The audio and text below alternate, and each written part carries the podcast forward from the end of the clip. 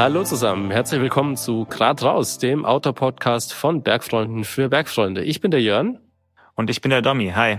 Wie immer sprechen wir auch in dieser Folge mit unseren Gästen über spannende Outdoor-Themen und Bergabenteuer und haben jede Menge interessante Geschichten für euch mit dabei. Ganz genau. Und äh, in der heutigen Folge sprechen wir über einen Beruf, der für uns als ja, Bergbewunderer und Panoramaliebhaber ja doch einen recht besonderen Stellenwert hat. Ja, exakt. Äh, wir sehen atemberaubende Bilder mit dem Berg als Kulisse auf Instagram oder lassen uns bei Outdoor-Filmfestivals von Bergsteigern und ihren Erlebnissen mitreißen. Aber wie entstehen solche Aufnahmen überhaupt? Wer ist die Person hinter der Linse und was muss man dafür mitbringen? Ja, diese und noch mehr Fragen werden wir in der heutigen Folge beantworten. Dazu dürfen wir den Daniel Hug begrüßen. Als selbstständiger Autofotograf und Filmemacher kann der uns einen Blick hinter die Kulissen geben. Hallo Daniel, schön, dass du da bist. Servus, vielen Dank für die Einladung. Ja, hi Daniel, auch von mir hallo. Ähm, kannst du uns dich unseren Hörern mal so in zwei bis drei Sätzen vorstellen? Ich meine, wir wissen schon, dass du Fotograf bist, aber was macht dich noch so aus? Ja.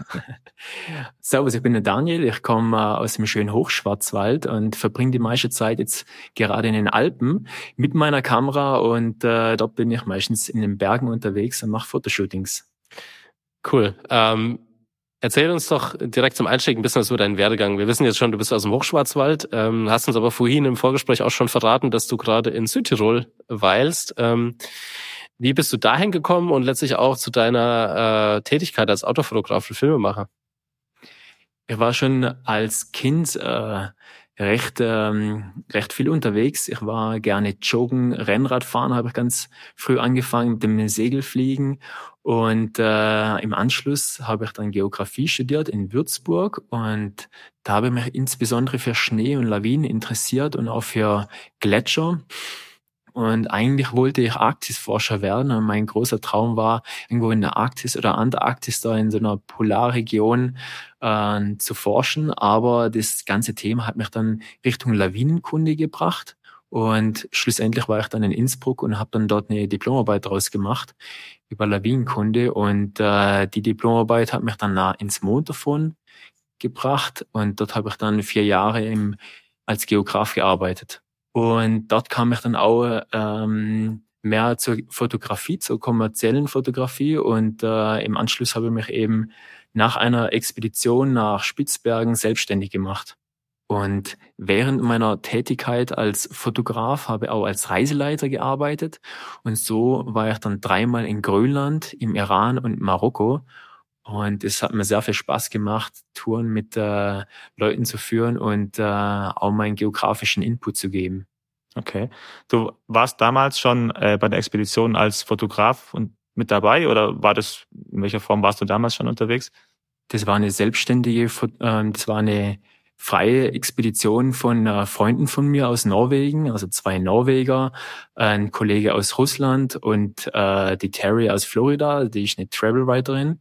Und dort waren wir vier Monate auf einem Segelboot und sind von Norwegen die ganze Küste hochgefahren, rund um Spitzbergen. Und dort waren wir dann tauchen mit dem Trockenanzug, Gleitschirmfliegen, Bergsteigen und ich war eben mit meiner Kamera, Film- und Fotokamera dort unterwegs und habe das dann dokumentiert, genau. Okay.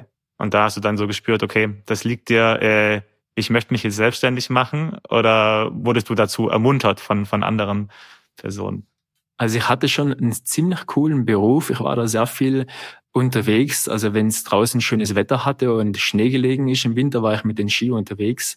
Wie gesagt, da habe ich als Geograf in einem Skigebiet gearbeitet und wenn das Wetter dann mal nicht so danach war, da war ich eben am Computer. Also ich konnte mich nicht beschweren. Das war richtig toll, aber meine Reise in die Zukunft habe ich dann woanders gesehen. Also ich war dann recht froh, wo ich dann irgendwann äh, diesen äh, Stempel abgeben konnte, den Zeitstempel und äh, ich mich dann selbstständig machen konnte, weil ich bekam immer mehr Anfragen für die kommerzielle Fotografie von anderen Firmen und da war es immer schwierig, mit meinem Arbeitgeber frei zu bekommen und irgendwann habe ich mich dann entschieden, okay, jetzt gehe ich voll auf Risiko und mache mich eben selbstständig und seit vielen Jahren läuft es eigentlich ganz gut, ja. Schön. Und hast du irgendwie dann damit auch deine deine Leidenschaft so zum Beruf gemacht, äh, in irgendeiner Form und ja, bereust du es bislang eher nicht, oder? Nee, also bisher habe ich das absolut nicht bereut. Also wenn ich jetzt zurückblicke, äh, was ich die letzten Jahre alles gemacht habe, an welchen Orten ich war, Also da denke ich, äh, da wollte ich jetzt mit dem Leben davor nicht mehr zurücktauschen. Also das waren echt tolle Erfahrungen, äh, die ich nicht missen möchte. Ja. Ähm, Daniel, ähm, du hast ja wahrscheinlich in deiner in deinen Jahren, die du das jetzt schon gemacht hast, so einige äh, Projekte begleitet.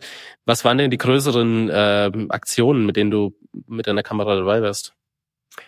Mit meinem Bergkollegen Jos Kobusch äh, konnte ich schon zwei Dokus filmen für Arte und eine am Mont Blanc und die andere am Mount Everest. Das war sehr spannend und ähm, dieses Jahr, also Anfang des Jahres, war ich beim Projekt äh, Meru beteiligt, mhm. also beim Meru-Berg in Indien mit Simon Gittel, Roger Shelley und Mathieu Menadier.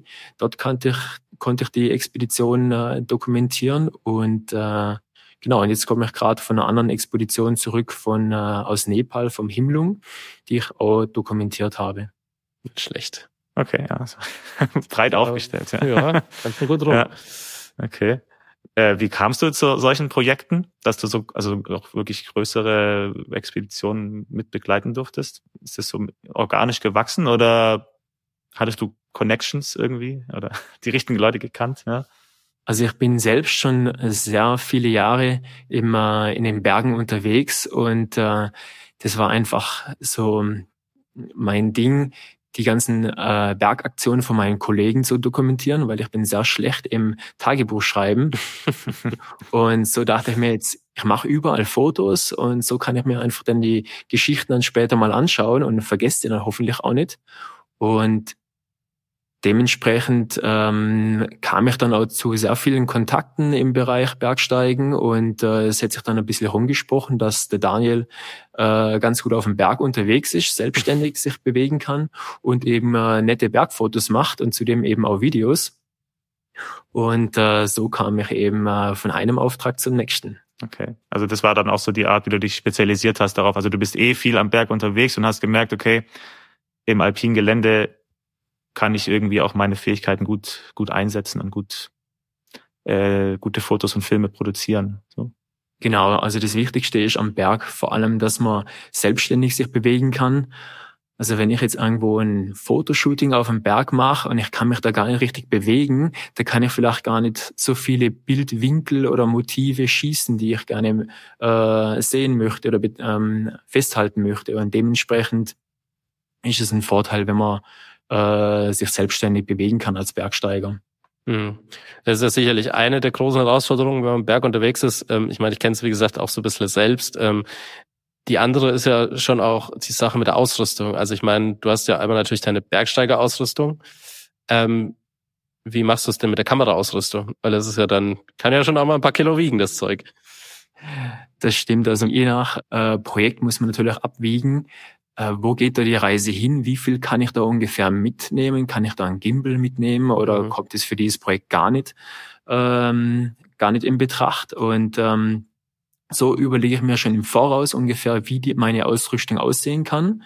Und dann bin ich vor Ort und dann habe ich zum Beispiel in einem Basecamp noch relativ viel Equipment, vielleicht mehrere Objektive noch als Backup. Und weiter oben habe ich dann einfach nur noch eine Kamera und eine Linse, wo ich dann am Berg habe. Und genau, und dementsprechend, äh, je nach Projekt, äh, habe ich unterschiedliches Equipment dabei. Mhm. Und wie kombinierst du das mit deiner normalen äh, Bergausrüstung, die man natürlich auch braucht, wenn man äh, unterwegs ist? Also musst du da Abstriche machen bei der normalen Bergausrüstung oder kriegst du irgendwie alles irgendwie unter? Also je nach Projekt habe ich äh, unterschiedliches Equipment dann dabei. Also meistens fängt die Lig äh, Limitation schon beim Flughafen, je nachdem, an. Wenn ich irgendwo hinfliege, dann findet es manche Airline auch nicht so ganz lustig, wenn ich mit einem 18 Kilo äh, Handgepäckstück dastehe. Und äh, wenn das normale Gepäckstück auch schon drei Kilo Übergewicht hat, dann ist es je nachdem schon ein bisschen überstrapaziert. Und dementsprechend ähm, nehme ich immer nur das mit, was auch wirklich mit muss. Und vor Ort kann es halt eben sein, dass ich in einem Basecamp also ich habe immer Backup-Systeme dabei, das heißt eine zusätzliche Kamera, zusätzliche Linsen. Aber je nachdem, wie hart dann diese ähm, bergsteigerische Unternehmung wird, habe ich dann am Ende eigentlich nur noch eine Kamera und eine Linse dann dabei. Je nachdem vielleicht noch eine Drohne, aber mehr habe ich da gar nicht. Und das schnalle ich dann einfach auf meinem Rucksack oben drauf und äh, gebe mein Bestes. So gut. So muss das. Und ist das auch so ein bisschen ein Reiz an der Sache? Also, dass man halt nicht gerade mit einer ganzen Crew an Fotoassistenten und was weiß ich da auf den Berg gehen kann, sondern wirklich, sagen wir mal, aus einem aus einem Minimum an, an Ausrüstung eigentlich so das, das Maximum an Material rausholen kann, muss, soll, darf? Also ist das so ein bisschen auch der, der Reiz für dich?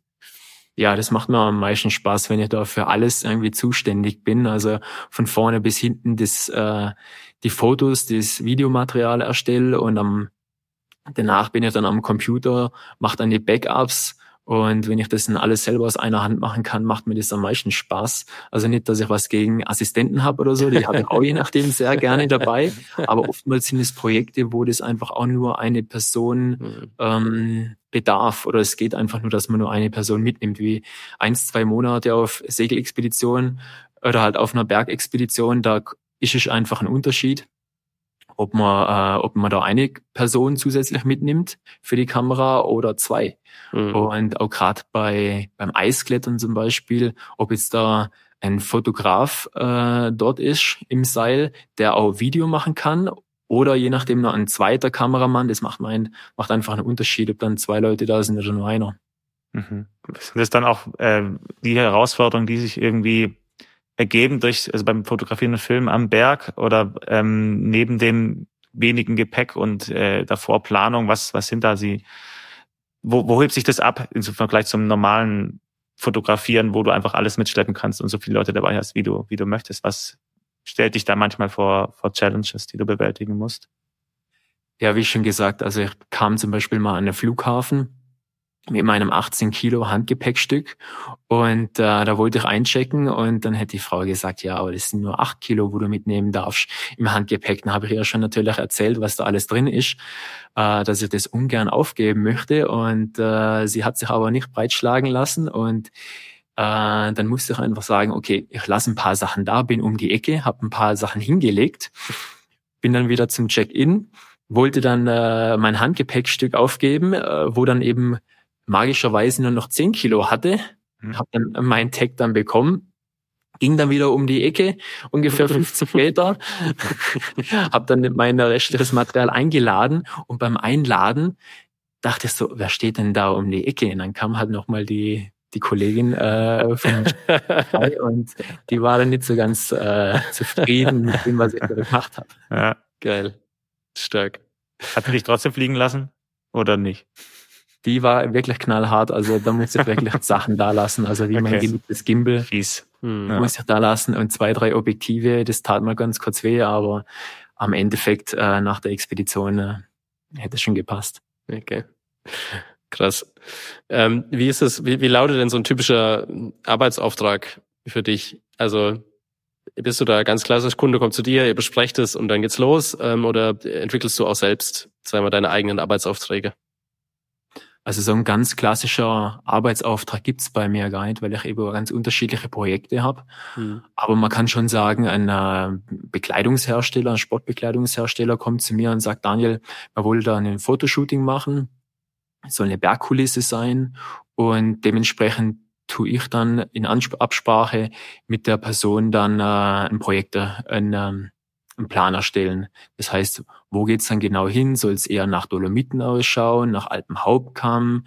Was für Wetter braucht's aus? Soll es vielleicht sogar extra schneien oder braucht's zwingend blauen Himmel oder sind ein paar Wölkle gewünscht? Und zusätzlich ähm, brauchst natürlich dann die passenden Models, die dann vor der Kamera agieren oder vielleicht sind es dann auch Athleten. Und äh, genau, in Absprache dann steht dann irgendwann ein Plan und dann gehen wir dann eben vor Ort hin und dann wird das Shooting durchgeführt.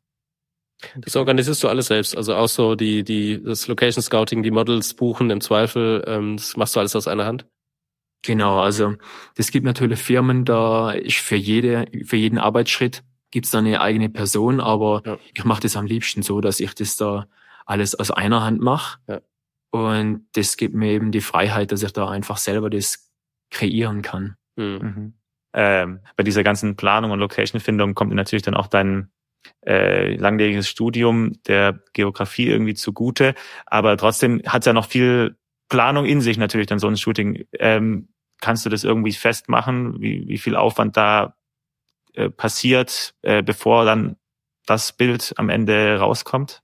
Also ich schätze mal, für so ein äh, dreitägiges Shooting bin ich schon eine ganz gute Woche davor beschäftigt. Also mit äh, Unterkunftsfindung, Location, Models, je nachdem kommt nachher ein Make-up mit. Also das Team kann dann relativ groß werden.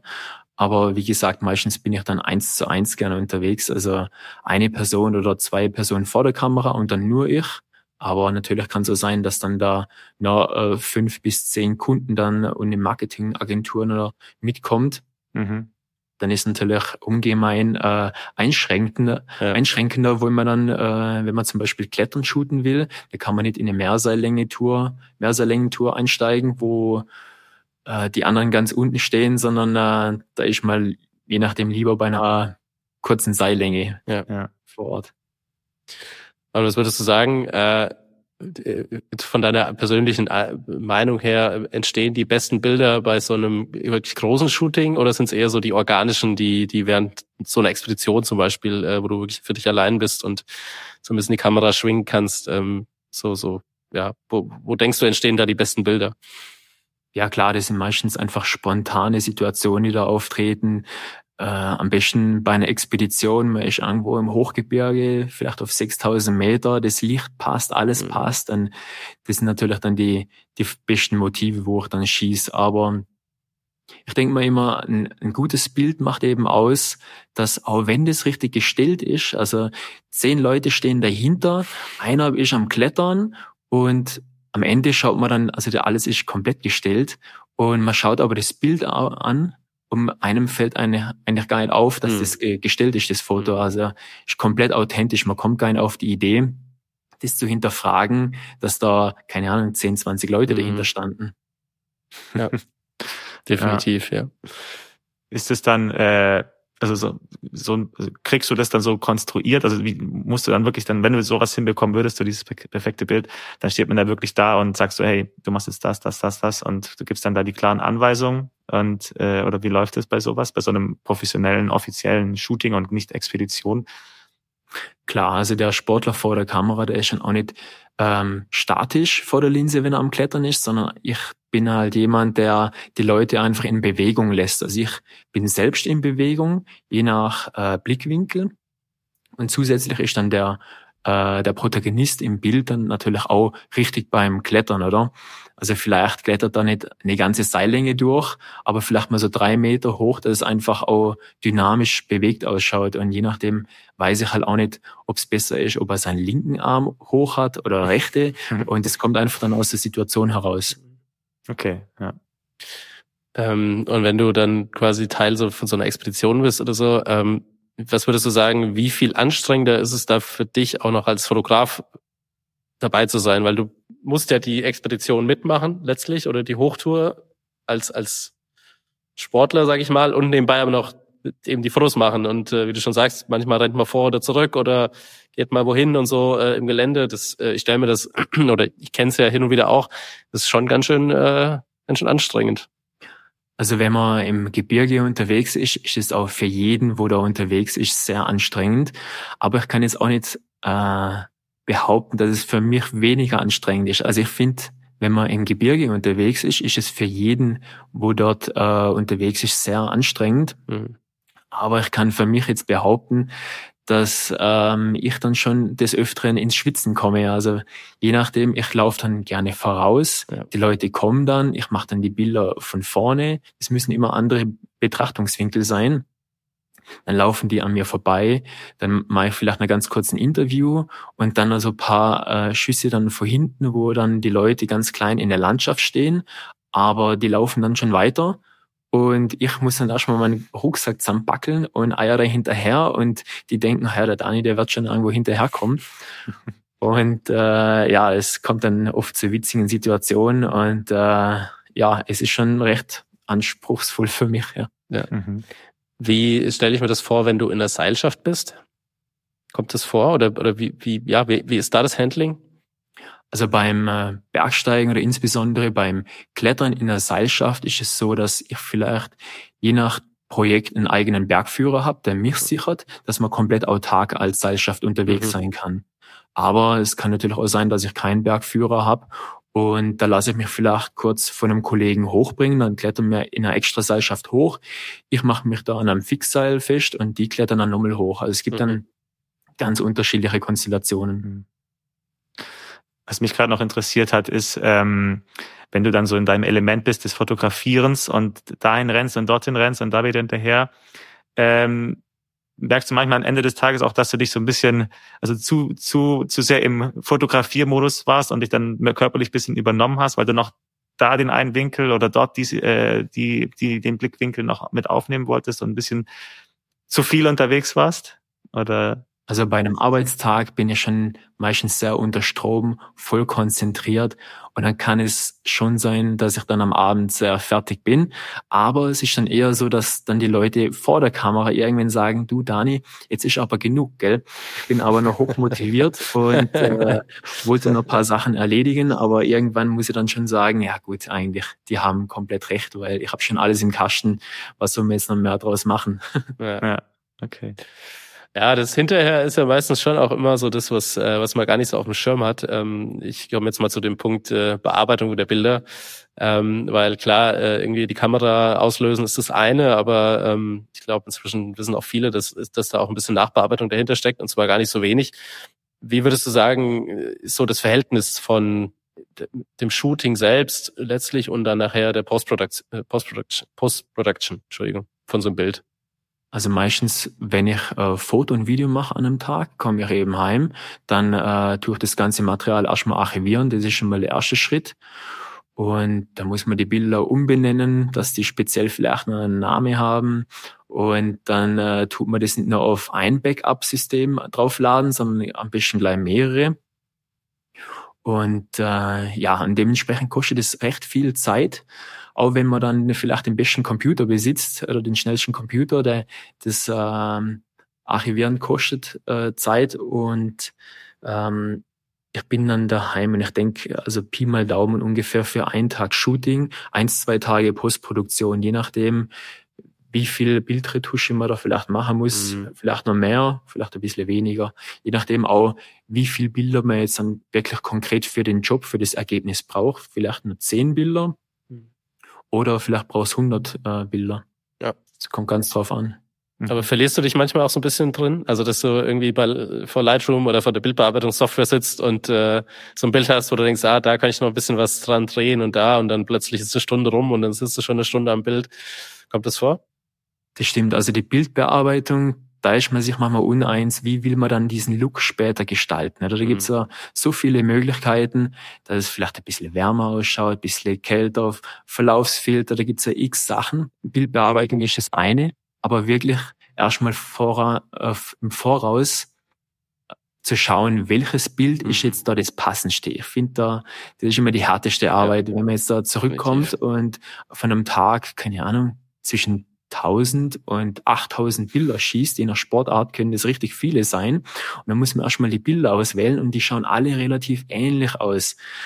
Und dann ist dann doch hart äh, das Beste dann, äh, wo der Kunde vielleicht am besten äh, gern hat, äh, auszuwählen. Ja, ja ich, äh, kann, ich, kann ich nachvollziehen, ja. ist das vielleicht auch ein, also meine Frage zielt eigentlich darauf ab, welchen welchen Aspekt deiner, deines, deines Jobs, äh, der dich beziehungsweise sehr überrascht hat, früher oder immer noch überrascht, ist das vielleicht auch einer davon, ohne jetzt deine Antwort vorwegzunehmen, äh, dass man so viel dann danach noch äh, entscheiden darf, nachdem man fotografiert hat? Klar, also zum Fotografieren, also äh, zum Beruf des Fotografen und Kameramanns gehört jetzt nicht nur das aktive Erstellen von dem Material, sondern auch, wie ihr schon gesagt habt, die ganze Nachbereitung, aber auch so Sachen wie Steuern, ja. Also ich habe einen Steuerberater, der macht ja relativ, also recht viel für mich, aber bis man dann vielleicht ein Angebot erstellt hat für den, äh, für den Kunden, weil der will natürlich das Angebot einer von einer Person haben, vielleicht noch von zwei anderen Fotografen. Und äh, da muss man erstmal ein Angebot schreiben, wo dann dementsprechend passen muss. Und äh, das ist schon schon sehr viel Arbeit. Aber was mich meistens überrascht, ist bei meinem Job, an welche coolen Orte man hinkommt. Also wenn ich da die ganzen Jahre zurückdenke, an welche Orte ich das da schon hingeschafft habe, da denke ich mir, ohne diesen Job wäre ich dann niemals hingekommen, gell? Und gerade mhm. auch zu Uhrzeiten, wo man wo man als normalsterblicher Mensch denkt, also nee, also da stehe ich bestimmt nicht auf oder so lang bleibe ich dann doch nicht auf dem Berg. Und da kommt dann eben dieser Sonnenaufgang, Sonnenuntergang, nicht nur neben der Hütte, sondern wirklich auf dem Gipfel und das schaut dann einfach toll aus, ja. Mhm. Ja, schön. Ich hätte sonst noch mal nachgefragt, was der positive Aspekt ist, aber schön, dass du den jetzt so gut, äh, gut umschrieben hast. Ja, ja, das stimmt. Ja. Aber ist das dann schon eine Eigenschaft, die man auf jeden Fall mitbringen muss als Autofotograf? Also den, den Willen, früh aufzustehen?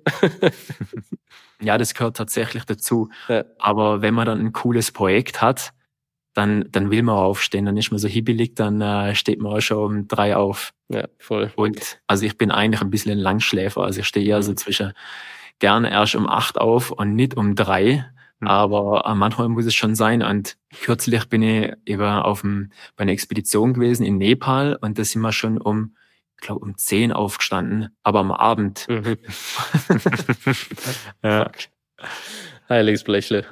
Ja. Ähm, und welche Eigenschaften braucht ein guter Autofotograf noch? Was würdest du sagen? Ja, natürlich, wie, wie alle Fotografen, einen Blick fürs Motiv, dass es passt, dass es authentisch ausschaut, das Foto dass man das Team äh, zusammenwählt. Also wenn ich jetzt da der Alleinige bin, wo das Team zusammenstellt, da braucht man einfach äh, ein gutes Händchen für, dass die Leute einfach auch Spaß haben, oder? Also man ist dann auf dem Berg und ist dann, es fühlt sich an wie, wie bei unserem Gespräch jetzt gerade an, wie äh, drei Kollegen unterhalten sich, beziehungsweise im Berg soll es dann genauso sein, dass äh, eben drei Leute unterwegs waren, eine schöne Wanderung hatten oder einen schönen Skitag und darauf, kommt darauf an, äh, darauf kommt es drauf an, meine ich. Mhm. Und sind das auch Sachen, die du, sag ich mal, schon immer hattest, äh, so Eigenschaften, oder gab es auch Sachen, die du ein bisschen lernen musstest? Also ich glaube, das entwickelt sich einfach über die ganze Zeit. Aber ich könnte mir schon einbilden, dass ich das schon immer hatte, aber ich mhm. glaube, das stimmt nicht. Hast mir nicht. Also bis auf das Aufstehen vielleicht, das musstest du ein bisschen reintrainieren, aber. ja. ja. Gibt es noch persönliche Eigenschaften, die du mitbringst, die dich eben prädestinieren, jetzt auch Fotograf am Berg zu sein, um da irgendwie dich einzubringen? Also wie schon erwähnt, ich war schon immer recht gerne viel unterwegs und dementsprechend, ich bin äh, schon seit circa 20 Jahren in den Alpen unterwegs und da kommt es eben drauf an, wenn ein Plan mal nicht hinhaut, man überlegt sich vielleicht ewig lang eine Location, eine Fotolocation, mit diesem Licht, da geht die Sonne auf äh, und der Termin kommt immer näher. Es sind mehrere Leute involviert und mehrere Leute haben keine Zeit auf für einen, Aufs, äh, für einen anderen Termin. Man muss unbedingt an diesem Tag die Fotos machen, aber es regnet und man will eher Sonnenbilder machen. Dann muss man natürlich einen Plan B aus dem äh, Nähkästchen ziehen oder aus der Schublade ziehen. Und da hilft es einfach unge ungemein, dass man äh, dementsprechend noch andere passende Locations im Kopf hat, wo man ohne einen aktuellen Location-Check einfach hinfahren kann und das Shooting durch durchführen kann. Mhm. Und wenn du dann dort bist und mit deinen Protagonisten vor der, vor der Linse, vor der Kamera äh, agierst, ähm, welche Rolle spielst du da speziell dann als, als Fotograf? Also wenn jetzt also jetzt mal eher auf, auf äh, Expeditionen, sagen wir mal, äh, zielt jetzt die Frage ab. Also bist du dann dort der, der Taktgeber oder trittst du in den Hintergrund und, und lässt die machen und suchst dir deine Situation raus, die du, die du, die du ablichtest? Ja? Also bei kommerziellen Bergshootings, da bin ich natürlich der, derjenige, wo dann äh, alles in der Hand hat, wo dann dementsprechend dirigiert. Aber auf Expeditionen bin ich eher in der betrachtenden äh, in der Betrachterrolle. Da schaue ich einfach, was dann die Hauptakteure dann da treiben und irgendwann, äh, die machen dann eigentlich eh schon immer das Richtige. Je nachdem muss ich dann mal sagen, okay, vielleicht doch mal kurz anhalten oder nochmal wiederholen, weil das war ja richtig toll, was derjenige gesagt hat, aber eigentlich bin ich da komplett in der Betrachterrolle, mhm. äh, Be Beobachterrolle und schaue einfach, was passiert. Gut, ich meine, man hat ja auch nur limitierte Möglichkeiten, dann bei so einer Hochtour da äh, groß rum zu dirigieren. Ich meine, das ist ja immer dieses äh, Mittel, Mittelding zwischen äh, wir müssen die Tour machen und äh, wir haben einen Fotograf dabei, gell? Also das äh, natürlich dann schon die, die Herausforderung. Äh, eine Frage dazu, wenn du jetzt dort die Expedition begleitest, dann bist, bist du ja im Hintergrund, also hinter der Kamera. Ähm, vielleicht so eine Ego-Frage, weiß ich nicht. Also wie fühlt sich's an, wenn dann eben in dem, im, im Reisebericht eben dein Name eigentlich gar nicht genannt wird, sondern nur in den, in den Fotocredits zu lesen ist. Ist das für dich ein Problem oder gehört es zum Job dazu? Oder findest du es vielleicht sogar gut, dass äh, du da eher äh, nicht so offensiv beworben wirst mit deinem Namen dann in dem Zusammenhang? Ja, also von, das ist natürlich eine, wie soll ich jetzt sagen? ähm, das ist von vornherein ganz klar, dass es gewisse Protagonisten gibt bei einer Story und ich bin nur Beobachter. Dementsprechend ist es für mich ganz klar, da stehe ich halt nur klein mit meinem Namen, aber wenn ich da irgendwo meinen Namen lies, das freut mich dann einfach schon, äh, ja. schon ja. sehr und gerade so Aktionen, wo es dann darum geht, boah, diesem Berg, wie zum Beispiel dieses Jahr in Indien bei dem Meru-Projekt mit Simon Getel, Roger Schelle und Mathieu Menadier, da ging es halt darum, sollen die überhaupt jemand mitnehmen oder nicht? Und da freut es mich natürlich um, ungemein, wenn die dann sich dazu entschließen, okay, eigentlich wollte man niemand dabei haben, aber okay, Dani, du darfst mitkommen. Ja, geil. Das ist natürlich eine Ehre, ja. Ja, eben, das ist eine Riesenehre für mich. Und wenn ich dann nur äh, klein unter dem Bild stehe, das ist äh, völlig in Ordnung für mich. Gab es denn ähm, schon, wo du sagst, das war jetzt so das Highlight meiner bisherigen Karriere? Also ein Highlight war vor ein paar Jahren, da war ich mit Dios Kobusch am Mount Everest unterwegs und da hatten wir den Lola Pass bestiegen, der ist gerade neben diesem äh, bekannten Kumbu-Eisfall. Mhm. Und äh, soweit wir wissen, war niemand, äh, ich ich für 38 Jahre keiner da hochgeklettert. Und ähm, ja, also ich war jetzt nicht der, der Seilführende, sondern das war natürlich immer die Joost. Aber nach so anderthalb Tagen Kletterei waren wir dann da oben gestanden. Das sind aber auch nur 700 Höhenmeter vom Basecamp aus, also gar, gar nicht mal so viel. Und äh, da war ich schon sehr froh, wo wir dann da oben waren. Und diese Aussicht dort ist sehr speziell, weil da kommt normalerweise niemand hoch. Und es war ein Highlight meiner bisherigen Karriere. Abgefahren. Und wie gesagt, vor einem Monat ungefähr bin ich zurückgekommen aus Nepal von Expedition. Und dort konnte ich dann meinen ersten 7000er besteigen und das war eins von meinen Highlights, da oben zu stehen auf dem Gipfel und der war 7126 Meter hoch und von dort sieht man dann nicht nur die Annapurna, Daulagiri, Makalu, sondern man sieht auch in das tibetanische, tibetische Hochland und ganz, also ein riesiger Unterschied zu richtigen äh, Gletschern, verschneiten Bergen und dann diesen trockenen Hochland. Und das war einfach eine schöne Aussicht da oben, ja. Mhm. Wow, ja. Ähm, was würdest du ähm, Leuten da draußen sagen, die vielleicht schon gute Hobbyfotografen sind und überlegen, äh, ihr Hobby zum Beruf zu machen?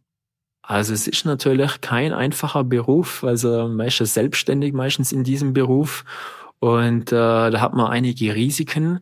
Und durch Instagram in den letzten Jahren ähm, gibt es natürlich eine Schwemme von Fotografen. Dementsprechend, man muss sich irgendwo behaupten können, man muss irgendwas Spezielles haben. Man braucht als Fotograf auf jeden Fall einen Unique Selling Point, dass man sagt, hey, in diesem Bereich, da gibt's nicht irgendwie 200 Fotografen, sondern vielleicht nur fünf und dann der hat Zeit, dann kann man das machen, aber sonst gibt's einfach äh, schon relativ viele Fotografen und das ist nicht einfach. Ja, also USP finden, Unique Selling Point finden. Genau. Oh, Fachbegriffe jetzt hier. Schön. Ähm, und Daniel, was, was könnte so ein Unique Selling Point sein für mich als Hobbyfotograf? Ähm, worauf sollte ich achten? Ganz wichtig ist natürlich die, die Bildsprache von einem Fotografen, weil nur wegen der Bildsprache wird man oft gebucht. Und äh, man soll von anderen Fotografen natürlich auch die Fotos anschauen, aber sich dann nicht irgendwo zu sehr beeinflussen lassen, sondern einfach so sein Ding durchziehen, oder? Und dadurch kommt man dann, entwickelt man so die eigene Bildsprache, die vielleicht ganz speziell sein, äh, äh, ganz speziell ist, aber ja, sonst, wenn man nur andere Fotografen nachmacht, dann äh, entwickelt man nie seine eigene Bildsprache. Dementsprechend ist es ganz gut, sein eigenes Ding zu machen. Mhm. Ist ja heute auch schwierig, ne? Wenn, wenn, du wirst ja super, ähm, wenn du, wenn du dich damit beschäftigst auf Instagram und so weiter, hast du ja sehr viel passive Einflüsse auf deine, auf deine Bildsprache wahrscheinlich, oder? Also da sollte man sich dann einfach mal so ein halbes Jahr Digital Detox äh, geben und mal einfach nur zum Fotografieren raus? Oder wie würdest du es heutzutage versuchen, wenn du dich da spezialisieren wollen würdest? Ja, ich versuche natürlich so wenig wie möglich es geht auf, äh, auf meinem Handy zu hängen, aber wie du schon gesagt hast, man, man schaut dann ständig drauf, man sieht dann andere Fotos, aber ja, ich versuche einfach dementsprechend das weniger zu machen. Und gerade so die Zeit, wenn man auf einer Expedition ist und da gibt's dann gar kein Internet, ist es sehr erfrischend, dann einfach gar nicht irgendwie aufs Handy scha schauen zu können und was geht hier ab, sondern ähm, dann einfach dort vor Ort und hat dann seine Ideen und die versucht man dann umzusetzen. Mhm. Klingt gut. Ich habe gerade in meinen Aufschrieben gesehen, dass wir schon ziemlich weit vorangeschritten sind in unserem in unserem ähm, Interview. Und hm. meine nächste Frage, die ich stellen möchte, ist äh, eine auch schwierige äh, und nicht leicht zu beantworten, nämlich den äh, deinen Outdoor-Lieblingssong. Das fragen wir jeden Gast, der bei uns äh, in der Show ist. Hast du denn einen Outdoor-Lieblingssong? Bin mal vor vielen Jahren mit meinem Kollegen nach Chamonix gefahren, zum Mont Blanc, und dann sind wir gerade den Pass oben runtergefahren und da hat man von José González das Lied Crosses drin und ja.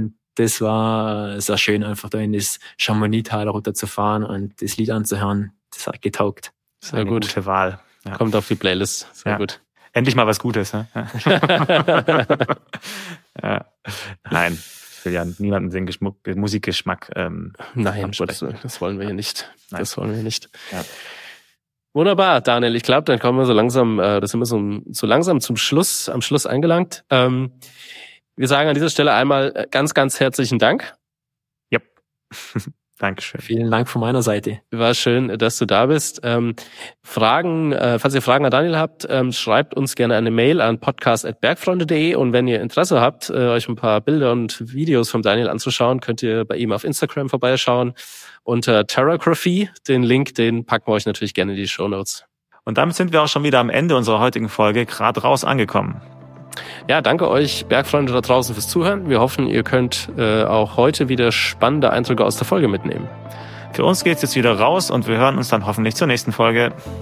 Bis dahin, macht's gut. Euer Domi und euer Jörn.